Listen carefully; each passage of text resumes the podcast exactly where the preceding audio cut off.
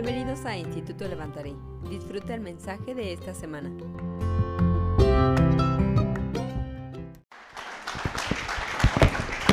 ¿Cómo están? Bien. Que bueno, yo en lo personal hubiese preferido seguir compartiendo la dicha, el gusto de, del festejo de disfrutar este tiempo con las personas, todos los niños que les entregaron ah, reconocimientos. Fue un tiempo muy emotivo, muy chido. Entonces, hubiera preferido que nos siguiéramos toda la reunión este, pasando esto, pero yo sé que Dios trae algo para nosotros, así es que te voy a pedir un favor, ¿por qué no te pones de pie? Ponte de pie un momento. Y como decía el pastor Cano, nosotros venimos de Centro Cristiano Manantiales. Reciban un saludo de nuestros pastores principales, Pastor David, Pastor Aneli, pastores principales de nuestra casa. Y mi nombre es Ulises, junto con mi esposa, somos pastores también ahí de la iglesia. Tengo tres hijos, no vinieron porque tienen un trabajo en particular que tenían que hacer. Tienen 12 años, 10 años y 9 y en particular el de 9 eh, necesita urgentemente a Cristo porque ese vato está loco, o sea, sea está loco. Entonces, así estamos. Antes de comenzar, quisiera honrar a tus pastores, al pastor José Cano, a su esposa, a su familia, que no es fácil el ministerio pastoral, parece sencillo, que el pastor nada más se para y dice y da indicaciones, pero no es nada sencillo. Así es que, ¿por qué no cierras tus ojos un momento y oramos por ellos para que Dios los siga guardando, Dios los prospere y les haga creer más en los sueños que Dios tiene para ellos? Señor, y en el nombre de Jesús, yo bendigo la vida de, de pastor José, de su esposa, de sus hijos, Señor. Señor, levantamos un muro alrededor de ellos, Señor, que en momentos de debilidad, en momentos de flaqueza, tu Santo Espíritu descienda sobre ellos, los cubra, los unja, los levante, Señor, les haga creer las promesas que van más allá, si están en un desierto o han de cruzar un desierto, que tú mismo los acompañes, Señor, y que tú los lleves a la tierra prometida. Nosotros creemos, declaramos y vemos una iglesia donde faltará espacio y tendremos que mudarnos a otro lugar. En el nombre de Jesús, amén y amén. Bueno, toma tu lugar. Sí, dale, dale un aplauso para Dios. No, son para mí, son para Dios. Son para Dios. Ay, sin más preámbulo, voy a entrar directo a la palabra de Dios. ¿Está bien? ¿Sale? Acompáñame a Juan 5, del 1 al 8. Y mientras lo buscas en tu Biblia, quiero hacerte una pregunta que si tú alguna vez has sentido frustración en tu vida, si alguna vez te has sentido que estás a punto de conseguir algo, que estás a punto de llegar a ese momento, pero algo pasa y te roban ese momento, alguien más te lo gana, quizá un trabajo, Quizás a punto estás de entrar a un trabajo y alguien más te lo gana, ya llegaste con la solicitud, cumpliste todos los requisitos y alguien más te lo ganó. O quizá viste en la tienda un vestido, unos zapatos que te gustaban mucho y, dijiste, yo quiero esos zapatos, estuviste trabajando y ya cuando vas a la tienda o no hay de tu talla o alguien más te lo ganó o simplemente no te alcanzó. O qué tal ese coche, qué tal ese carro que tuviste de tu vecino que te gustaba mucho y que estuviste trabajando, que estuviste orando y que cuando juntaste el dinero fuiste con el vecino, o oh, que crees, ya lo vendí. Entonces eso puede ser, llegar a ser frustrante. Y aquí pasa una de las escenas más frustrantes que describe la Biblia. Nada que ver con un coche, nada que ver con algo de ropa, pero es algo igual de nivel de frustración, donde está algo cerca de mí, donde yo casi lo, lo obtengo, pero alguien más me lo gana. Estoy a punto de alcanzar eso que quería. Y entonces pasa una de las escenas más increíbles aquí en la Biblia. Así es que acompáñame a Juan 5 del 1 al 8. Dice Juan, algún tiempo después se celebraba una fiesta de los judíos y subió Jesús a Jerusalén. Había allí, junto a la puerta de las ovejas, un estanque rodeado de cinco pórticos, cuyo nombre en arameo era Betzata en esos pórticos se hallaban tendidos muchos enfermos, ciegos, cojos y paralíticos. Entre ellos se encontraba un hombre inválido que llevaba enfermo 38 años. ¿Cuántos años llevaba enfermo? 38 años. Cuando Jesús lo vio allí, tirado en el suelo, y se enteró que ya tenía mucho tiempo de estar así, le preguntó, ¿quieres quedar sano? Señor, respondió, no tengo nadie que me meta en el estanque mientras se agita el agua. Y cuando trato de hacerlo, otro se mete antes. Levántate, recoge tu camilla y anda, le contestó Jesús. Vamos a orar. Señor, Y te doy gracias una vez más por el privilegio de estar aquí con la familia de Instituto Levantaré, Señor. Yo bendigo su vida de cada uno de ellos, Señor. Señor, como siempre te pido que su mente y que su corazón sea tierra fértil para que tu palabra quede sembrada ahí. Señor, que al tiempo que nosotros nos acercamos a ti, tú te acerques a nosotros, Señor. Que nos hables y que nos hagas entender que para ti lo más importante es amarnos, que tú no puedes dejar de amarnos, que tú no puedes dejar de darnos esperanza. Yo te pido que tú cubras todo mi cuerpo, Señor. Quites cualquier impedimento, quites cualquier palabra que esté de más, Señor, y que sea que tu Santo Espíritu hable. Que toda palabra de autoridad que salga de mi boca descienda del cielo y hable vida a los corazones de los que estamos aquí reunidos. En el nombre de Jesús decimos fuerte, amén. Bueno, hace un momento yo traía un tema en particular, pero Dios empezó a poner algo muy fuerte en mi corazón. Y entonces cambié el tema que tenía porque pues, finalmente Dios lo hizo sentir así en mi corazón. Y te hablaba de este momento. Entonces, hay un momento donde un paralítico está desesperado. Dice que lleva 38 años tendido en el suelo. Y sabes, 38 años, eso significa que no solamente estaba sufriendo físicamente, sino estaba sufriendo en el alma. Y este paralítico no solamente ya había sufrido, sino que ya se estaba acostumbrando. Porque 38 años estar tendido. Y sabes, lo leemos y se ve sencillo y decimos, sí llevaba 38 años a la orilla del estanque, pero sabes, es más complejo que eso. Porque había muchísimas personas alrededor de ese estanque.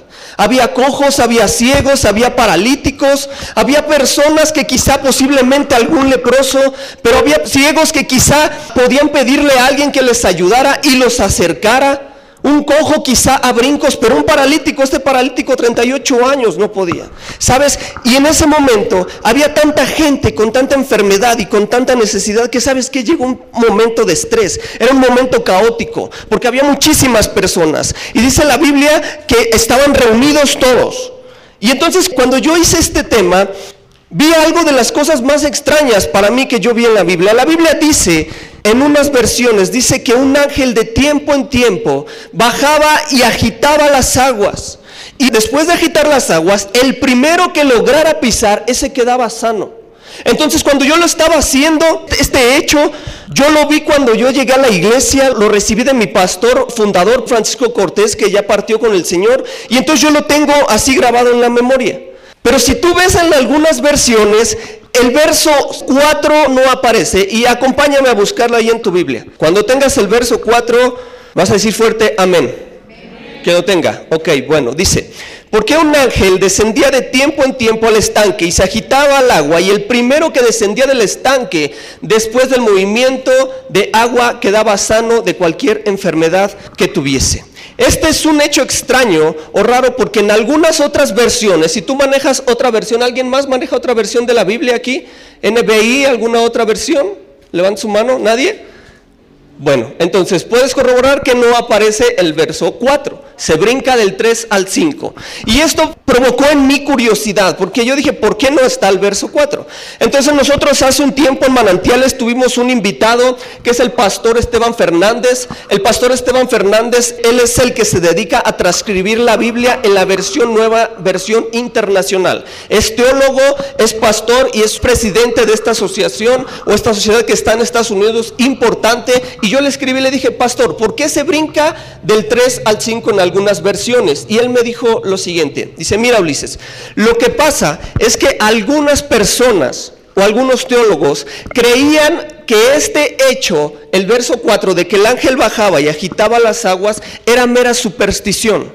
Y lo que pasaba es que eran como aguas termales y lo que provocaba es un poco de sanidad, pero no quedaban curados totalmente. Entonces fue un, hecho extraño. Lo que hicieron, empezaron a quitar el verso 4. ¿Por qué? Porque creían que era una superstición para ellos. Entonces, yo no sé si sea una superstición, no sé si fue real, pero lo que yo sé es que yo nací espiritualmente y crecí aprendiendo este verso que dice la Biblia que de un ángel de tiempo en tiempo bajaba, agitaba las aguas y el primero que entraba era el que quedaba sano. Y este es un hecho que impactó mi corazón. ¿Por qué? Por muchas cosas. Por el hecho de imaginarme como un ángel bajaba, tocaba ahí ese momento. Pero el hecho más que me impactó mi vida es cuánta gente estaba sufriendo en ese momento. Porque sabes, lo que yo te estoy platicando aquí es que Jesús viene de sanar a una niña, después Jesús va y sana al siervo de un centurión, me parece, después va a Jerusalén y en Jerusalén se estaba efectuando una fiesta judía una fiesta importante. Y entonces Jesús no va al momento de la fiesta, sino va a un estanque donde personas están sufriendo, no solamente físicamente, sino están sufriendo en el alma. Y eso me hace ver que a veces nosotros como iglesia estamos tan cómodos en nuestra iglesia, estamos tan cómodos en donde Dios nos pone, que estamos disfrutando de nuestro tiempo, disfrutando de nuestras tradiciones mientras mucha gente está muriendo allá afuera, mientras mucha gente está sufriendo en el alma. Sabes, hay cientos de personas que están sufriendo en este momento. Hacen marchas queriendo ser aceptados. Una comunidad de homosexuales queriendo ser aceptados. Y sabes, son personas que están alrededor del estanque queriendo esperar que baje el ángel. Y nosotros como iglesia simplemente estamos metidos en tradiciones, en cosas y no permitimos que ellos se acerquen, porque sabes, todas estas personas, todos estos cojos, estos ciegos, no eran personas que eran aceptadas dentro del reino de Dios. De hecho, eran consideradas personas que no eran favorecidas por Dios. Por lo tanto, estas personas ni en cuenta, ni siquiera podían acercarse a ese lugar donde había una fiesta judía. Tenían que estar en algún lado. Y Jesús no va a ese lugar. Jesús va al lugar donde las personas no querían ir. Jesús va al lugar donde las personas no querían estar. Va con cojos, va con ciegos, va con paralíticos, va con personas que están lastimadas, pero en particular va con un hombre que lleva 38 años sufriendo. Y sabes, mientras yo veía todo esto, yo encontré que Jesús da dos cosas ahí. Y que Dios le es inevitable poder de hacer. Porque esta persona, cuando ve a Jesús, esta persona vuelve a tener esperanza y se siente aceptada. Porque durante 38 años, sabes que a mí no me importa si estés paralítico, a mí no me importa si lleves 38 años ahí tendido, yo lo que quiero es ser sano. Y sabes, yo te aseguro que muchísimas personas pasaron por encima de él, pisando, aplastando, lastimando su orgullo, lastimando su dignidad, lastimando todo con tal de ser sanos, porque no les interesaba a él, les interesaba a ellos mismos. Sabes, en aquel tiempo la cultura judía era una cultura bien mala onda y bien machista. Eran muy machistas, pero bien mala onda, porque sabes, ellos querían primero ser favorecidos y estaban en un tiempo donde no les interesaba nadie, sino querían ser aceptados por la sociedad, porque por mucho tiempo fueron relegados. Tan relegados que del otro lado estaba una fiesta y del otro lado gente estaba sufriendo. Entonces pasan estas dos cosas. Entonces, ¿cuántos de aquí saben que Dios es todopoderoso? ¿Quién puede confirmar realmente que Dios es todopoderoso? Levante su mano. Todos sabemos que Dios es todopoderoso. Y todopoderoso sabemos que para Dios no hay nada imposible. Es uno de los atributos de Dios. Su poder es, es, inagotable, es imparable. No hay nada imposible para Dios. Pero sabes, yo encontré dos cosas que Dios no puede hacer. Y sabes, suena loco, pero encontré dos cosas que Dios no puede hacer. Y una de ellas es dejar de amarnos y dejar de dar esperanza a la humanidad. A lo largo de la humanidad, nosotros como seres humanos le hemos dado todos los argumentos necesarios para dejar de amarnos, pero más sin embargo Dios no lo ha dejado de hacer. Cuando la caída del hombre, cuando Adán y Eva pecaron, sabes, para mí es el momento más triste de toda la Biblia. Porque tú, ves a Dios que se acerca y otro de los atributos de Dios es que Dios es omnipresente y omnisciente. Pero hace una pregunta, les dice, ¿dónde están? ¿Por qué Dios haría una pregunta de dónde están cuando Dios sabía exactamente dónde estaban y qué habían hecho? Sabes, eso era una oportunidad de parte de Dios para que ellos se acercaran al Padre y le pidieran perdón. Pero es un momento triste porque es el momento en el que se separa la humanidad de Dios. Pero Dios tenía el argumento necesario para destruir a Adán y Eva y claro que Dios podía volver a ser Adán y Eva. ¿Estás de acuerdo conmigo? Dios podía volver a crear el hombre de la nada, porque Dios hizo todo de la nada. El cielo, la tierra y lo que ella habita, el universo, Dios lo hizo de la nada, pero más sin embargo le da una oportunidad. Y el hombre no la aprovecha. Tiempo después llega Noé. Dios está enfurecido con la humanidad. Dios está molesto con la humanidad. Y sabes, e, encuentra una familia que dice, ellos, ellos son conforme a mi corazón, ellos son perfectos, ellos cuidan todo, son buenas personas, me honran. Y entonces Dios prepara algo y da una esperanza, un, un arca llamada esperanza. Y otra vez Dios dándole la oportunidad a la humanidad de que se acerque, porque Dios le es inevitable dejar de amarnos. Es imposible Dios que deje de amarnos. Entonces yo encontré esas dos cosas. Entonces tenemos que entender que hay toda clase de enfermedades hoy en día en el estanque. Y no solo es enfermedad física, sino también enfermedad del alma, la enfermedad de la religiosidad, la enfermedad de abrazar el pasado, despreciando el presente y condenando nuestro futuro. La enfermedad de jóvenes no queriendo saber nada de la iglesia a causa de negarnos a entrar a un cambio por seguir abrazando nuestras tradiciones. ¿Sabes? Te decía, el contexto de esto es que Jesús, mientras en un extremo estaban adorando, mientras en un extremo estaban alabando a Dios, en el otro extremo estaban sufriendo y estaban siendo lastimados. Necesitamos hacer algo. Necesitamos parecernos más al corazón de Dios, más al corazón de Jesús. Porque, sabes, yo nunca vi en una parte de la Biblia donde Jesús le dijera a las personas su pecado. Simplemente los amaba. Una vez se acercó una mujer prostituta y muchas personas lo seguían y la querían apedrear y le dijeron, ella fue encontrada en adulterio. Y Jesús le dijo, aquel que esté libre de pecado que arroje la primera piedra. ¿Sabes por qué muchos no lo hicieron? Porque más de uno estuvo con esa mujer. Porque más de los que quisieron lastimarla estuvo con esa mujer, pero querían atentar contra Jesús. Muchas veces nuestros comentarios, muchas veces nuestras actitudes, lejos de acercar a las personas, lejos de amar a las personas, las lastimamos. Y las personas se sienten lastimadas por la iglesia. Y no quieren saber nada de la iglesia. ¿Por qué? Porque los lastimamos con nuestras actitudes, con nuestras formas de hacerlo. Entonces yo encontré que la primera cosa que Dios no puede dejar de hacer es dar esperanza. Jesús llega a este estanque y ve a este paralítico y después ve la situación física que él tiene, pero también ve la poca posibilidad que él tiene al haber tanta necesidad que hay en el lugar. Y lo primero que Jesús le quiere hacer a este paralítico es regresarle la esperanza. Porque Jesús hace una pregunta. Jesús hace una pregunta que pareciera un tanto fuera de contexto y un tanto extraña. Le pregunta, ¿quieres ser sano? ¿Quién no quiere ser sano? Le pregunta a un paralítico, ¿quieres ser sano? Por supuesto que quiere ser sano. Pero sabes, en la pregunta no es que Jesús le esté preguntando algo que no tenga sentido, sino en la pregunta le está diciendo, hey, ha llegado tu esperanza. 38 años has estado ahí, 38 años has sido lastimado, menospreciado por la sociedad. Pero hey, ¿qué crees? Llegó tu salvación, llegó tu esperanza y se llama Jesús, el Hijo de Dios. Así es que ten, te doy la mano, levántate, toma tu camilla y vete. Así lo hace Jesús. Así lo hace de esa forma. Nunca es increíble lo que Dios hace. Entonces, como este caso hay muchos a lo largo de la Biblia, tú puedes ver a Dios dando pruebas y haciendo milagros, pero sobre todo dando esperanza de que eso que esperas va a llegar. Yo no sé qué estás esperando. Solamente Dios sabe tu corazón. Tú y yo nos encontramos hoy, pero sabes, yo sé que hay cosas que tú estás esperando. Quizá que tu hijo venga a la iglesia. Quizá que el matrimonio de tu hijo, de tu hija se restituya. Quizá tu economía está por los suelos y tú estás esperando eso. Pero sabes, a lo largo de la Biblia Dios da esperanza. Tú puedes mirar a Abraham y Sara son viejos y Dios les da una promesa y han pasado muchos años y no se cumple, pero durante todo ese tiempo dependen totalmente de Dios. Se agarran de Dios, esperanza. Puedes ver un Moisés sacando al pueblo de Egipto y con un faraón con el corazón endurecido, situación que los lleva a depender total y absolutamente de Dios. Esperanza.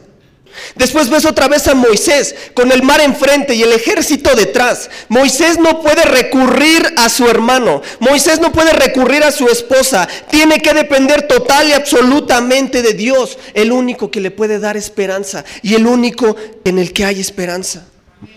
Tienes a David contra Goliat, otra situación difícil. Porque David no tiene que recurrir, todo el ejército está temblando de miedo, su rey está escondido temblando mientras un gigante los insulta, los maldice y los amedrenta. No hay nadie más que David y el único que le asegura la victoria es otra vez Dios. Dios se convierte en su esperanza una vez más. Está Daniel en el foso de los leones sus amigos en un horno de fuego. No hay nadie que los pueda ayudar. La muerte es inevitable. Solo tienen una persona a quien recurrir y es a Dios. Dios le da otra vez esperanza y son librados de las fauces de los leones. Así que Jesús le hace saber a este paralítico que en él hay esperanza. Y sabes, Pablo decía que hay tres cosas, que todas las cosas pasarán, pero solo tres cosas prevalecerán y es la fe, la esperanza y el amor. Y sabes, todas estas tres cosas, a diferencia de lo que creemos, no es un sentimiento, no es una emoción, es una persona y se llama Jesucristo. Jesucristo es el amor, Jesucristo es la esperanza y Jesucristo es fe. Entonces, lo que le está diciendo ahí es esto, tienes que creer en mí. ¿Sabes? La segunda cosa que Dios no puede evitar de hacer es amarnos. Literalmente Él no puede. Porque primera de Juan 4 dice, que Dios es amor. Es decir, toda la esencia, todo lo que Dios es, es amor. Por lo tanto, de Dios no provienen las maldiciones. Por lo tanto, de Dios no provienen las enfermedades. Por lo tanto, de Dios no proviene la escasez que pudieras estar pasando. Provocando la situación que está en tu matrimonio en crisis no viene de parte de Dios. Así es que como aquel paralítico, tú tienes que despejar tu mente y decir, hey, yo no me puedo acostumbrar a la situación que estoy viviendo. Si mi matrimonio está en una crisis, si la economía está en una crisis, si mis hijos no quieren saber de la iglesia, hey, yo no me puedo quedar en esta situación porque no es una voluntad de Dios, porque eso es una falsa espiritualidad, porque la voluntad de Dios es buena, agradable y perfecta. Por lo tanto, Dios es todo lo contrario a lo que a veces nos hacemos creer y creemos que, ah, yo estoy así porque Dios quiere que esté así. Es mentira. Dios quiere para nosotros lo bueno. Claro que puede probar nuestra vida, claro que puede probar muchas cosas, pero es una cosa, Dios prueba, no tienta. Eso es diferente. Pero cuando yo ya llevo cinco o seis años en la misma situación y volteo y, hey, sigo estando igual algo no está bien. ¿Sabes qué no está bien? Estoy como ese paralítico que llevaba 38 años. Ya llevaba 38 años estirando su mano. 38 años ahí siendo un mendigo, sufriendo. esa es una condición que no puede estar para nosotros. Entonces, Dios es todo amor. Entonces, es prácticamente imposible que tú y yo podamos hacer enojar a Dios.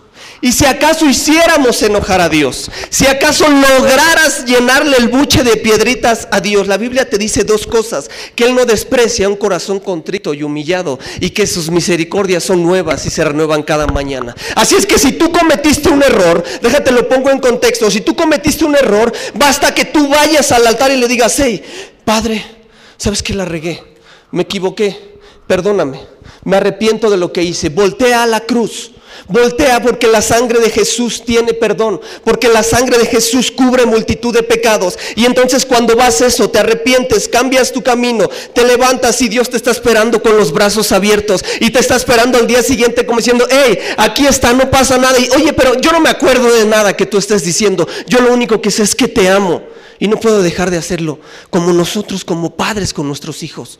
Cuando nuestros hijos se equivocan, cuando nuestros hijos cometen un error, quizás si los disciplinamos, quizás si les llamamos la atención, pero hoy al siguiente día los seguimos amando igual, de la misma manera, no importando lo que hayan hecho, que tiene consecuencias inevitables. Dios sabes por qué Dios no quita las consecuencias? Porque una, las consecuencias nos enseñan algo y segundo, aún en las consecuencias ahí está la mano de Dios para sacarnos de ahí. Porque el Salmo 23 dice, aunque ande yo en valle de sombra de muerte, no temeré mal alguno porque tú estarás conmigo. Eso quiere decir que aún en mi consecuencia, aún en mi rebeldía, sí voy a tener consecuencias. Pero si yo veo a Dios y volteo al altar, Dios me va a sacar de ahí. Tienes la parábola del hijo pródigo a punto de comer alimento para puercos y dice, hey, yo me acuerdo que tengo una casa, yo me acuerdo que mi padre es rico, tiene sirvientes, tiene esto, tiene el otro, yo no pertenezco a este lugar. Eso no es más que la mano de Dios diciéndole, vente para acá. ¿Estás de acuerdo conmigo? Amén. Entonces, Juan 3:16 dice, pues Dios amó de tal manera al mundo que entregó a su único Hijo en sacrificio para que todo en Él crea, no se pierda, más tenga vida eterna. Y cuando dice que entregó, ahí te incluye a ti y a mí. Cuando dice el mundo nos incluye a ti y a mí. ¿Sabes? Es curioso que Jesús viene en un momento y Dios está el plan del cielo, está el Padre, está el Hijo y está el Espíritu Santo. Y ellos dicen, hey, las cosas no están bien. El diablo te ha estado poniendo etiquetas. Eres un adúltero, eres un traicionero, eres un mediocre. Tú no puedes estar aquí tú esto, tú lo otro, y, está el Padre y el Hijo y el Espíritu Santo, dice, hey, algo no está bien, Algo no está bien porque ellos son mis hijos, ellos son mi creación. Entonces baja el Hijo, desciende a la tierra, vive con nosotros, muere y resucita y nos da vida eterna. Eso es la salvación de Dios. Ese es el plan de Dios. Pero curiosamente lo hace cuando tú y yo somos sus enemigos.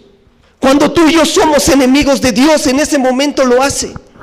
Entonces yo no sé si tú alguna vez has visto algún papá con una crisis de amor de esos papás, esas mamás que se emocionan tanto, ay mi hijo, qué bueno, eres increíble. Ahorita yo no sé si está alguien de las mamás de los que entregaron reconocimiento, levante su mano. ¿Está alguien de las mamás? Su corazón se reventaba de emociones, es mi hijo, yo soy su mamá. Fíjate, Dios es algo así. Hace un tiempo hay un campamento de niños, yo era profesor de niños, y en un campamento de la iglesia nos llevaron y, nos pusieron separados en equipos, es decir, a mis hijos y a mí. A mis hijos los pusieron en otros equipos, a mí me pusieron en otro equipo, cosa que dolió en mi corazón. ¿Por qué? Porque tenía que enfrentarme con ellos. Y entonces mi equipo era del nabo, mi equipo fue horrible, no ganaba nada, dábamos, dábamos pena. Entonces recuerdo que teníamos un último partido de fútbol. Y si yo lo ganaba, totalmente quedaba eliminado y si ganaba tenía un chance. Pero ahí estaba mi hijo, el mayor, que es el mayor de edad, pero físicamente el de en medio, porque está flaquito como yo. Y entonces empezó el partido y entonces el balón corría para allá y corría toda la bola de niños y ahí iba mi hijo atrás y cuando llegaba el balón ya estaba del otro lado con la otra bola de niños y entonces corría para el otro lado y entonces pasaba así sucesivamente y yo empecé a sufrir como padre. ¿Por qué? Porque yo les gritaba, hey, alguien en el balón a mi hijo, yo estoy sufriendo. Estoy sufriendo y entonces nadie lo pelaba y mi hijo corría y yo empecé a ver cómo caía su semblante y empezaba a ponerse triste y empecé yo a sufrir más y en eso no sé cómo el balón queda cerca de donde está mi hijo. El portero se estaba tomando, recuerdo bien, su agua del otro lado porque éramos de plano malísimos. Y entonces mi hijo estaba, yo le grité, Oliver, pégale al balón. Y entonces mi hijo voltea y entre pegándole al piso como el chanfle le pega al balón, mete el gol. Y entonces yo empiezo a gritar gol, me meto al terreno de juego y empezamos a festejar. Todo su equipo se reúne conmigo y lo festejamos y fue emocionante. Y sabes, se me acerca una niña y me dice, hermano, ¿sí sabe que nos acaban de anotar? No me importa. Yo quiero festejar a mi hijo. ¿Sabes? Fue lo que hizo Jesús por nosotros. Jesús estaba en el cielo y dijo, hey, yo voy a negar lo que tengo. Porque dice que él no vio su condición de Dios como algo a que aferrarse, sino que despojándose de todo, se hizo hombre. Entonces vino a la tierra y salvó a la humanidad siendo sus enemigos. Esto quiere decir que dejó a su equipo, que eran los ángeles. Esto quiere decir que le dijo, Padre, tú eres el director técnico, pero los amo, permíteme estar con ellos. Fue y festejó el gol con el equipo contrario. Fue y se hizo amigo del equipo contrario. Porque dice la Biblia que cuando Jesús muere y dice, consumado es, un velo se rompe y nos da acceso directo a la entrada con el Padre. Sabes, ya dice Dios, hey, hey, hey, vamos a festejar el gol. Ellos ya no tienen autoridad sobre ustedes. Mi Padre se está doliendo en el cielo porque el diablo les ha estado poniendo etiquetas a su creación. Por lo tanto, hoy ya no son creación, hoy son llamados hijos por creer en mí. Porque dice que el que cree en el Hijo, cree en el Padre. Y si tú crees en el Hijo, puedes llegar a tener vida eterna. Nos da el derecho de ser hijos. Entonces Jesús estuvo dispuesto a quedar en vergüenza pública por ti y por mí. Él estuvo dispuesto a arriesgar su propio nombre. ¿Sabes por qué estuvo dispuesto a arriesgar su propio nombre? Porque esa es la prueba de que nuestro Dios, que nuestro Jesús es 100% santo porque fue 100% hombre, pero fue 100% Dios. Y la prueba es que Él, si hubiese pecado, si hubiese cometido un error, Él no hubiera resucitado y no estaría a la diestra de Dios. Esa es la seguridad y la confirmación de que nuestro Jesús es el correcto Salvador que estábamos esperando. Y es el que está sentado a la diestra de Dios en este momento intercediendo por ti. Entonces, literalmente nos movemos con una obsesión para Dios. Dios nos ama tanto porque no puede dejar de vernos. Es decir, te está viendo ahí. Y tú quizás estás, no quiero saber nada de ti. Dios, hey, déjame. Y te vas para acá y Dios te sigue mirando. Y te vas a dormir y quizás roncas extraño y dices, oh, wow, me gusta cómo ronca. Me gustan sus ronquidos. Porque Dios no puede dejar de amarnos. Porque Dios no puede dejar de mirarnos. Porque somos sus hijos. Y sabes, tú y yo valemos lo que vale la sangre de Jesús. Y la sangre de Jesús tiene un valor incalculable para Dios. Así es que tú tienes un valor incalculable para Dios. No te sientas menospreciado, no te sientas humillado, no te sientas lastimado. Siéntete amado. No le creas al diablo cuando te dice, ya no tiene sentido vivir. No tiene sentido. Llevas años aquí esperando. Llevas años peleando con tu esposo. Llevas años queriendo transformar tu economía. Ya, simplemente ya no tiene sentido. Pero el Padre te dice, hey, yo te amo. Jamás te he dejado de mirar. Jamás te he dejado de ver. Y eso es lo que hace Dios. 750 años antes de que Jesús viniera a la tierra, o al menos como Jesús, porque sabes, Él ya había venido en otras ocasiones, no como Jesús, pero ya había venido. Dice que una vez Abraham se encontró a tres personas, yo estoy seguro que era el Padre, yo estoy seguro que era el Hijo, yo estoy seguro que era el Espíritu Santo. Cuando Daniel y sus amigos son arrojados al horno de fuego, dice que Nabucodonosor ya no vio a tres, sino vio cuatro personas.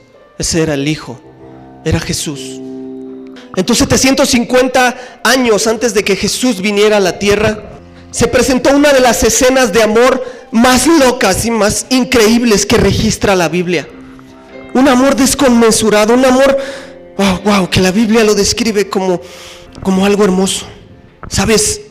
por debajo del sacrificio de Jesús, por debajo de la cruz, esta escena de la Biblia, este momento, este destello de amor que describe la Biblia, es algo increíble. ¿Por qué? Porque demuestra cómo Dios vuelca todo su amor sobre la humanidad. 750 años de que Jesús viniera estaba un profeta llamado Oseas. Oseas era un profeta joven y un profeta importante. Y sabes, los profetas en aquel tiempo, como ahora, pero en particular en aquel tiempo, su profecía que tenían que hablar a la humanidad tenía que ir respaldada con su forma de vivir. Entonces pasa algo curioso. Dios le encomienda una de las tareas más locas y extrañas. Porque a todos los profetas se les encomendaron tareas extrañas, pero yo me atrevo a decir que a Oseas se le encomendó la más loca tarea que pudiera existir. Dios le dice, quiero que te cases con una prostituta. Wow. Dios diciéndole que te cases con una prostituta, ¿se está contradiciendo Dios? No. Pobre Oseas no le quedó otra más que decir, pues bueno, si tú lo dices. Va, se casa con Gomer. Gomer era una prostituta. Después de un tiempo de platicar con Dios, después de un tiempo de platicar con Gomer, yo creo que las cosas ya estaban funcionando. Yo creo que las cosas ya no era solamente obedecer a Dios y creerle a Dios, sino que realmente Oseas empezaba a amar a Gomer. Porque tiene tres hijos con ella. Entonces, las cosas parece que están funcionando hasta que un día, cuando te encuentres en la Biblia que diga hasta que un día, es que algo bueno no estaba por pasar. Hasta que un día Oseas se despierta, voltea a su cama, no está Gomer, Va a la otra habitación. Gomer, ¿estás ahí? No. Quizás está en el cuarto con los niños. Va a buscar a Gomer con los niños. ¿No han visto a su madre? No, no la hemos visto, papá. En la ducha tal vez. Va a la ducha y no está. ¿Sabes? Gomer lo ha abandonado. Quiere decir que ha vuelto a quedar expuesta a su condición de profeta. Quizá él ya había superado la parte, quizá el mismo pueblo ya había superado la parte de que el profeta de Dios se había casado con una prostituta. Ya habían superado esa parte, pero ahora ella lo vuelve a abandonar. Lo deja otra vez. Yo te aseguro que Oseas pasó momentos difíciles, pasó momentos de tristeza, pensó en suicidarse, tal vez sí, ¿Por qué? Porque dice, hey, ¿cómo voy a ser voz para el pueblo? ¿Cómo voy a ser el profeta el que transmita la voz de Dios si ni siquiera puedo mantener a mi esposa en mi casa? Estoy seguro que él entró en depresión. Pasa un tiempo, tuvo que vivir un desierto fuerte hasta que Dios le vuelve a hablar y le dice, Oseas, quiero que vayas a buscarla. Se había librado de ella. Ya había pasado quizá el momento amargo. Así es que Oseas sin más, sin más obedece a Dios y va y empieza el duro trabajo de buscar a su esposa, la cual rescató de prostitución, la cual le dio todo su amor, la cual lo abandonó. Yo me imagino la escena de Oseas buscando a Gomer yendo por lugares que un profeta no debe de ir. Hey, ¿no has visto a mi esposa? ¿Tu esposa? ¿Gomer? Sí, mi esposa. ¿La que estaba en la iglesia? Sí, ella. Es que la estoy buscando. No me digas si estaban juntos. El sarcasmo de la gente que lastima, de la gente que hiere cuando alguien está lastimado y todavía ah, le echan más limón a la herida. Sí, la estoy buscando. No, no la he visto. Quizá tuvo que caminar más tiempo, meterse a barrios más horribles, porque había un barrio, barrios rojos, en particulares para ese tipo de eventos, para ese tipo de situaciones donde los profetas no podían estar por nada. Quizá fue y se le preguntó a hombres, hey, ¿no has visto a mi esposa? ¿A tu esposa Gomer? Sí, ah, yo no sabía que todavía vivías con ella. Lo siento, bro. Perdóname, es que yo pensé que ya no estaban. Es que no importa. La quiero encontrar. La acabo de ver unas calles abajo. Cuando Sea se encuentra a Gomer, Gomer está siendo vendida. Gomer ha entrado en la esclavitud sexual. Gomer está siendo subastada. Y entonces yo me imagino esta escena que, que, Oseas voltea a ver a Gomer y, la ve que la están subastando. Y entonces llega corriendo y dice, ¡Hey! Ella es mi esposa. Ella me pertenece. ¿Sabes? Le dijeron, a mí no me importa quién creas que tú sea o quién crees o qué quieres que sea de ti. Ella tiene un precio y me pertenece y si lo quieres lo vas a tener que pagar. Oseas tuvo que empezar la odisea de subastar. Quizá tuvo que pelear con otros. Quizá sí.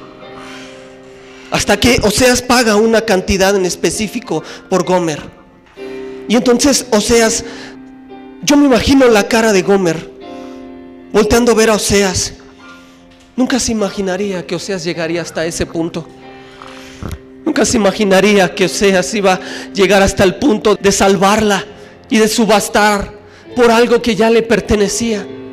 ¿Sabes por qué? Gomer era propiedad de Oseas. Y él está subastando por algo que ya es de él. Y lo mismo pasó con el padre, con el hijo.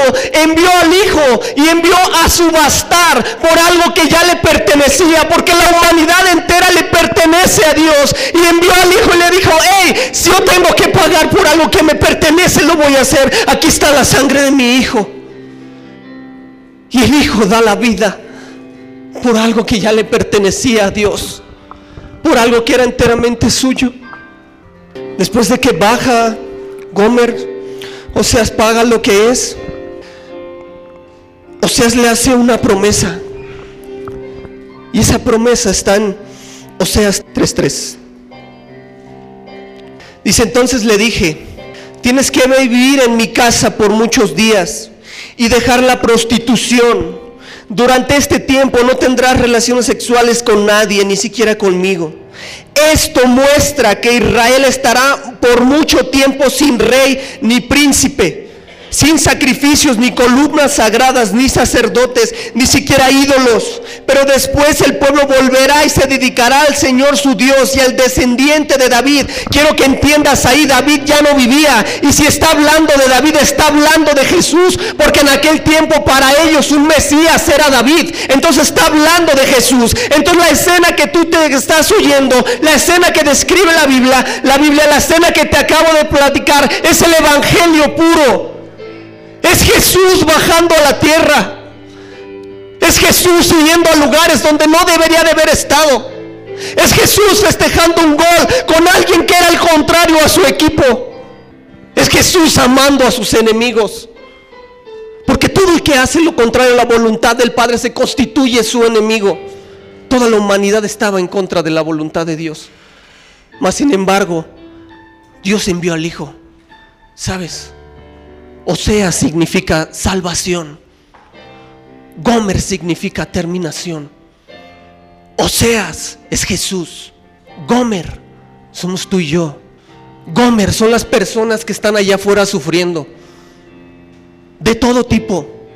homosexuales, que los reprimimos. Ve y límpiate primero y después entras a mi iglesia. ¿Qué nos está pasando? Si Jesús fue a un lugar, o sea, fue un lugar donde su mujer lo había traicionado.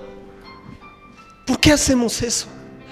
Si Jesús vino a lugares donde no tenía que haber venido, ¿por qué como iglesia, qué, creemos que nos da el derecho de hacer eso? ¿Por qué no simplemente amarlos? y aceptarlos. Porque sabes, Jesús a ti y a mí nos amó y nos aceptó así como somos. Porque la gracia es eso. La gracia te encuentra donde estás, te saca de ahí, pero no te deja como estás. Entonces el trabajo de cambiar a las personas no es nuestro trabajo, ese es trabajo de Jesús. El trabajo de la iglesia es traerlos, aceptarlos, amarlos. Y en ese proceso Jesús va a hacer esa transformación como la sigue haciendo en tu vida hasta el día de hoy. Porque el que inició la obra la perfeccionará. ¿Eso qué quiere decir que no la ha terminado? ¿Sabes? Yo estoy a unos días de cumplir 15 años de algo que marcó un suceso en mi vida. Algo que, que marcó toda mi vida, mentalmente, físicamente. Por una vida de desorden, por una vida de alcohol, de adicciones, de drogas. Yo perdí tres dedos en mi mano derecha. Yo recuerdo que ese día llegué un 16 de septiembre, 15 de septiembre, había demasiada fiesta. Yo no creía en Dios. Yo decía que Dios no existía, que era una falacia, que era una mentira. Hoy lo digo con esta autoridad porque Jesús me dice, hey, dilo tal cual, porque tú, tú eres testigo del poder que tengo. Llegué a mi casa totalmente drogado, alcoholizado, a las 7 de la mañana. A las 9 regresaron otra vez los decirse, llamar mis amigos. Salimos otra vez porque la fiesta tenía que seguir. Así como personas, mientras tú y yo ahorita estamos festejando otras personas están sufriendo. Entonces yo salí y estaba un amigo y me acerqué con él. Volvimos a tomar, volvimos a drogarnos y de repente él sacó unos cohetes, una dinamita así grande. Y ya drogado, se me hizo fácil prenderlo, pero yo no contaba con que esta cosa, una era dinamita y dos tenía dos mechas y una no se veía. Al momento que lo prendo, explotó y me voló los dedos. Yo recuerdo que me quedé sordo, ciego, porque solo veía humo y papel. Y no sentía dolor por unos segundos. Y de repente muevo mi mano así. Yo traía unas botas, recuerdo unas botas amarillas. Y mi mano pintó mi bota como si hubieran dado un brochazo así de sangre. Wow, yo entré en pánico. Empecé, recuerdo que me tiré al suelo y me empecé a estrellar con el suelo, me abrí la cabeza porque entré en shock, y gritaba, perdí mis dedos, perdí mis dedos. Recuerdo que mis amigos me subieron al carro, me pusieron una toalla con el que estaba lavando su carro y fuimos, no me aceptaron en el IMSS porque no era derechohabiente. Así nos volvemos nosotros en la iglesia, como en el IMSS. Tú no perteneces aquí porque no has cambiado. ¿Qué nos pasa? Una persona se está muriendo. Yo me estaba desangrando y dijeron, no, tú no eres derechohabiente. A veces personas llegan agonizando y decimos, ¿eh? ¿Ya viste cómo viene? ¿Eh? ¿Ya viste esto? Los lastimamos, les lastimamos su corazón. Entonces me llevaron y terminé en una clínica de maternidad. Entonces ahí la mujer, una chica muy buena onda, me empezó a dar primeros auxilios y me atendió y, y, yo estaba en crisis, estaba mal, empezaba a doler y dolía en serio. Me dolía toda la mano, pero me dolía el hueso literalmente. Y recuerdo que esa mujer le dijo, hey, vamos a hacer una cosa, es 16 de septiembre, es imposible atenderlo, cayeron en una clínica de maternidad, los voy a ayudar, pero él se tiene que calmar, si no lo voy a sacar de aquí. No podían controlarme mis papás, porque yo estaba en shock porque había perdido mis dedos, porque estaba en shock porque me dolía mucho y yo estaba culpando a Dios. Si eres Dios, ¿por qué me pasó esto? ¿Con qué derecho? Si yo decía que no existía Dios. Entonces la mujer dijo, hay una forma. Mientras llega el cirujano, le tendremos que inyectar morfina para controlarlo. Pero esto, una, no se puede hacer. Y dos, si lo hacemos, nunca se hizo. Así es que ustedes véanlo, o lo controlan o se va para afuera. Difícil decisión para mis papás. Tener que ver a su hijo que está desangrándose, literal, la toalla que tenía goteaba así, chorreaba sangre, me estaba desangrando literalmente. Dijeron, pues hazlo, hazlo, porque no nos van a aceptar en otro lado. Venimos de dos clínicas. Drogaron a su hijo, que venía drogado. Me llevaron, para no hacerte el cuento más largo, en ese tiempo mis papás estaban divorciados. 31 años estuvieron divorciados. Se separaron incontables veces. El diablo quiso destruir mi vida desde que yo estaba en el vientre de mi madre. Mi madre era golpeada en su estómago para que abortara y yo no naciera. Sufrí mucho. Ahora entiendo por qué ha querido destruir mi vida, porque Dios tiene llamado que me dio a mi vida. Pero, ah, pues yo recuerdo que pasó algo. En medio de ese dolor, en medio de esa crisis, mis papás se juntaron y la morfina no quitó ese dolor. Yo recuerdo que mi papá me decía, hey, pídele perdón a Dios, Ulises, ponte a cuentas con Dios. Yo le decía a papá, pedirle perdón a Dios, pues si Dios me hizo esto. Tu Dios que dices me hizo esto. Dice, hey, cállate, cállate. Recuerdo que ellos empezaban a orar y cuando ellos se ponían a orar juntos, pasaba algo maravilloso. El dolor cedía y yo me quedaba dormido. Si no te voy a mentir, el dolor regresaba después de un tiempo, pero la oración del justo tiene poder. Y ellos empezaban a orar y oraban por su hijo y declaraban cosas. Así es que para no ser más largo, Dios me libró, pagó toda la cirugía que fue un dineral increíble. Pero sabes que después de tiempo, yo regresé a las drogas otra vez. Después terminé en un cuarto en Mexicali solo, drogado otra vez, con personas que no conocía. Y me dejaron de frente solo. Y ahí es donde yo tuve un encuentro con mi Oseas. ¿Sabes por qué? El diablo me empezó a decir al oído, suicídate, suicídate, ahórcate, quítate la vida. Tú ya no vales nada. Nadie se interesa por ti. Ve dónde estás, dónde están tus papás. ¿Cómo está tu mano? ¿Cómo la ves? ¿Te gusta? Ve, estás en un ambiente de adicciones. La mejor forma de que ya no sufras es quitándote la vida. Pero en eso se apareció mi Oseas, al cual yo había abandonado hace tiempo. Y dijo, hey, Ulises. Yo recuerdo que le dije, si tú eres en verdad quien dices que eres, si tú eres quien dices ser, sácame de este problema. Sácame de estas adicciones, quítame este miedo que tengo. Y no tenía miedo a morir, te aseguro que sí tenía la intención de suicidarme, pero tenía un miedo extraño. Hoy entiendo qué clase de miedo era. Y yo recuerdo que yo escuché, he escuchado la voz de Dios dos veces. Y esta vez fue la primera y Dios, Dios me es testigo y jamás me dejará mentir. Y me dijo, yo jamás te he abandonado. Yo jamás te he abandonado. ¿Sabes? Ese día yo le prometí que yo iba a ser conducto de salvación, que por mi causa personas iban a llegar a la presencia de Dios, que por mi causa iba a ser el conducto para que la gracia del Hijo, el amor del Padre y el poder del Espíritu Santo se manifestaran aquí en la tierra y hasta el día de hoy no he dejado de hacerlo. Porque yo tuve un encuentro con mi Oseas. Sabes, a veces nos hace falta un encuentro con Oseas. Yo no te estoy diciendo que lo has dejado. Estoy diciendo que a veces nos falta ser sensibles al verdadero amor de Dios. Porque el amor de Dios cubre multitud de pecados. Y no va a haber situación que tú y yo veamos, híjole, esto sí de plano ya no lo perdona. No te imaginas lo que Dios ha perdonado. ¿Sabes? Perdonó que crucificaran a su hijo. ¿Tú crees que no puede perdonar cosas? ¿Tú crees que personas como Hitler, que hizo muchísimo daño a la humanidad, que lastimó muchísimos judíos, hay muchas teorías de Hitler, que se suicidó, que se fue a Argentina, que muchas cosas, pero sabes, esto es algo que yo se me viene a la mente, sabes, si Hitler donde quiera que esté, reconoció a Jesús, pidió perdón y lo recibió en su corazón, Hitler es perdonado por todo lo que hizo. Independientemente de que a ti y a mí digamos, no, ¿cómo crees si lastimó a su pueblo? si perdonó a la humanidad por crucificar a su Hijo. Toda la humanidad Jesús hizo milagros, sanó enfermos, sanó muchísimas cosas. Y sabes, solamente dos personas estaban con él en la cruz, que era su hermano y su madre.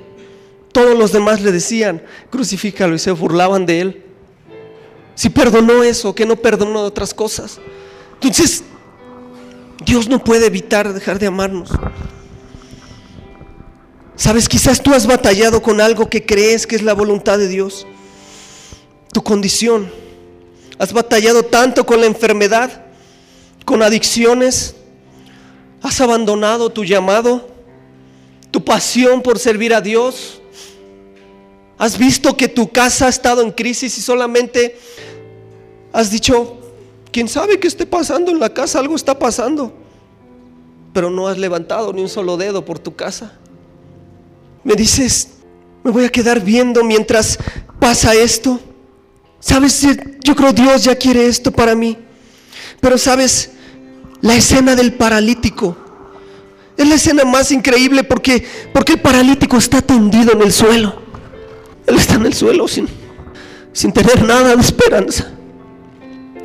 Y sabes, tuvo que hacer un esfuerzo porque llegó el hijo y le dijo, hey, ¿qué quieres que yo haga? Y sabes el paralítico le dijo, Jesús, si quiero ser sano, pero no puedo llegar a ese punto. Cuando lo intento, alguien más ya me ganó. Cuando lo intento, alguien más llegó a ese punto y yo ya no puedo estar en ese punto. Y Jesús le dijo, hey, toma mi mano, levántate, toma tu camilla y vete. Sabes, cualquier condición que tú tengas, cualquier condición que tú estés sufriendo, simplemente tienes que creer y estirar tu mano hacia el Salvador, hacia Jesús. ¿Por qué no cierras tus ojos un momento? Sabes, cierra tus ojos un momento y medita. Todos estamos a la orilla del estanque. Sabes, quizás no estás cojo, quizás no estás ciego, pero hay algo en tu corazón que estás esperando que el ángel agite las aguas y, y llegue tu milagro, llegue el avivamiento. Sabes, el avivamiento es que Jesús llegue a la vida de las personas. Ese es el avivamiento. Sabes, pon ahí enfrente de ti cuál es tu problema. ¿Cuál es tu circunstancia? ¿Cuál es tu situación que te tiene al borde del, del estanque? Quizá te lastimaron en la iglesia. Quizá tu esposo te ha lastimado. Quizá han abusado de ti sexualmente. Quizá te han intimidado. Quizá la economía llegó a un punto donde ya no alcanza. Y dices, hey, creo que para mí es todo. Aquí es donde tengo que morir. Sabes, quiero decirte una cosa. El Hijo de Dios, el Hijo del Padre, la persona que es, fue 100% Dios y fue 100% hombre, se acerca al estanque y te dice, hey, ya no batalles más, ya no sufras. ¿Qué quieres que yo haga por ti? ¿Quieres ser sano? ¿Sabes? Esa pregunta es para ti. ¿Tú qué le vas a contestar? ¿Crees que Jesús puede levantar tu economía de la nada? ¿Crees que Jesús puede regresar esta casa? Sabes, no podemos abrazar el pasado. Estuvo bien lo que Dios hizo en esta casa en el pasado, pero debemos de trabajar en nuestro presente porque nuestro futuro es glorioso, porque la Biblia dice que el postrer estado será mejor que el primero, así es que la mejor gloria de esta casa, la mejor gloria de tu economía, tú no la has visto. La mejor gloria de tu matrimonio, tú no la has visto. Si estás adentro en tu alma, hey, estoy muriendo por dentro. Si vengo a la casa, si vengo a la iglesia, levanto mis manos, pero la verdad es que por dentro me estoy muriendo. Sabes, Jesús viene y te dice, hey, ya no tienes que sufrir. Vamos, levántate. Toma tu camilla y vete. Sabes, Jesús sanó a uno, a uno de muchísimas personas que estaban lastimadas. ¿Y sabes por qué hizo eso con uno? Porque esa persona llevaba 38 años y quizá había perdido toda la esperanza. Y llegó y le dijo, esta es tu esperanza y, y se llama Jesús, soy yo, levántate. Porque Jesús tenía el poder de sanarlos así, en un tronar de dedos o en un hablar, como tú le quieras decir. Todos quedaban sanos en el momento. Pero más sin embargo sanó a una persona ahí en particular en ese lugar. Le regresó esperanza, le regresó vida, le regresó amor y le hizo volverse a saber aceptado por la familia de Dios. Porque por mucho tiempo fue menospreciado. La Biblia habla de aquella mujer que llevaba 12 años con un sangrado. 12 años siendo despreciada por la sociedad. Y te decía que en aquel tiempo la cultura judía era machista, era bien mala onda. Entonces imagínate, una mujer no tenía los mismos derechos que un hombre. Esa mujer tenía un problema de flujo, por lo tanto no podía tocar a personas porque la hacía inmunda, la convertía en inmunda. Por lo tanto esa mujer era una mujer vagabunda. Una mujer que quizá mendigaba para poder comer porque no podía trabajar.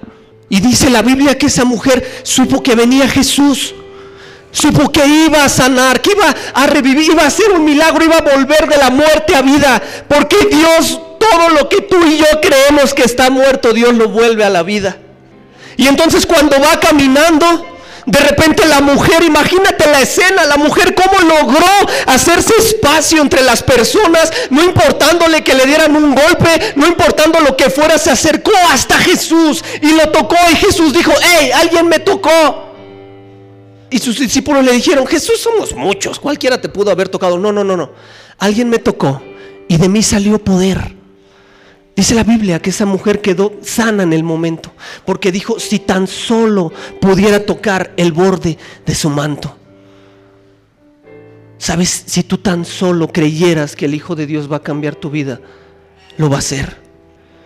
Si tú tan solo creyeras que el Hijo de Dios te va a dar lo que hay en el anhelo, tu corazón, lo va a hacer. Si tú tan solo creyeras que va a restituir tu matrimonio, lo va a hacer. Si tú tan solo creyeras que Él va a regresar tu economía, lo va a hacer. Pero sabes, todas estas personas que yo te puse en contexto, todas tuvieron que hacer algo. Todas se levantaron. O sea, se levantó y fue por Gomer. Gomer aceptó y, y fueron siempre, estuvieron juntos. El paralítico tuvo que hacer un esfuerzo en tocar la mano de Jesús y decirle que sea, que se haga. La mujer tuvo que hacerlo. ¿Sabes? ¿Tú quieres ver la gloria de esta casa? Tú tienes que levantarte. Tú tienes que amar a las personas. Tú tienes que quitarte el juicio de cómo vienen las personas aquí a tu casa y simplemente amarlas. Porque sabes, hay personas que están pecando, pero que te crees que pecan distinto que tú. Y más sin embargo Jesús nos abraza y nos ama por igual. Así es que la postrer gloria de esta casa no se compara con la primera. Será mejor la postrera. Los mejores tiempos está por venir. No es un cliché, no es algo que digan, es una frase motivacional de los pastores, de los cristianos. No, no, no. Es algo real cuando yo creo en el poder del Hijo de Dios obrando en mi vida. Así que, ¿por qué no te pones de pie? Ponte de pie. Y sabes, vamos a orar. Cierra tus ojos, levanta tus manos al cielo, no te desconectes. Y dile, Jesús, aquí estoy. Jesús pudo haber hecho mil cosas, tú lo sabes. Jesús, tú sabes que ni siquiera quería venir. Jesús, tú sabes que yo cómo iba a venir a escuchar a alguien ajeno de mi casa. Pero aquí estoy, Jesús. Y pongo mi condición de delante de ti. Señor, he estado paralítico, mi economía se ha paralizado. Señor, mi matrimonio se ha paralizado. He gritado desde el fondo de mi alma que mi esposo me voltee a ver, que mi esposo me haga caso, que mi esposo sepa que estoy muriendo. Y así he venido a tu casa. Inclusive he venido a servir sin ganas. He venido a servir lastimado. Sabes, apenas hace unos momentos quise tirar la toalla, ya no quería saber nada de, de la iglesia, de los cristianos. Ya no quería saber nada porque ya no tiene sentido. Pero te doy gracias. Te doy gracias porque tu espíritu me movió a venir aún en contra de mi voluntad, aún en contra de mis ganas, aún en contra de lo que yo creía, de mis expectativas, porque yo esperaba muy poco de este momento, pero me encuentro en el estanque, donde hay muchísimas más personas que necesitan un milagro tuyo, pero que tú estás volteándome a ver a mí específicamente y me dices, yo te amo. Yo jamás te voy a abandonar, jamás te he abandonado. Aun cuando yo he estado en silencio, aun cuando tú crees que no ha pasado nada, yo he estado trabajando. Porque a mí me puedes encontrar en una columna de fuego, en una nube, pero me puedes encontrar en un suave suplido. Y ahí estoy yo, soplando vida a tu familia, soplando vida a tus hijos soplando vida a tu economía, diciéndote las cosas no van a ser así. No aceptes esto, no permitas que el diablo te haga creer, no te acostumbres a lo malo. Acostúmbrate que mis misericordias son nuevas y se renuevan cada mañana y que mi voluntad es buena, que mi voluntad es agradable y que mi voluntad es perfecta y que quien te ha estado tormentando ha sido derrotado. Lo único que tú tienes que hacer es decir, yo creo en el Hijo de Dios, yo creo en el amor del Padre y yo creo en el amor y en el poder del Espíritu Espíritu Santo. Así es que yo hablo Buda a esta casa. Así es que yo hablo Buda a esta iglesia. Así es que yo hablo Buda a sus líderes. Creo que personas entrarán por multitudes por esas escaleras que tendremos que buscar otro lugar. Ya no tendremos espacio. Ya no estaremos diciendo cuántas personas vendrán. Se llenará nuestra casa. No, creo que la casa de Dios abarrotará como se agolpaban a buscar al Hijo de Dios. Vamos iglesia, dale fuerte aplauso a Dios.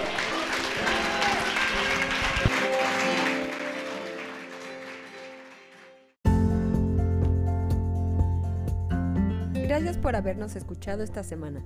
Para más contenido, síguenos en cualquiera de nuestras plataformas digitales o en www.levantaré.org. Que Dios te bendiga.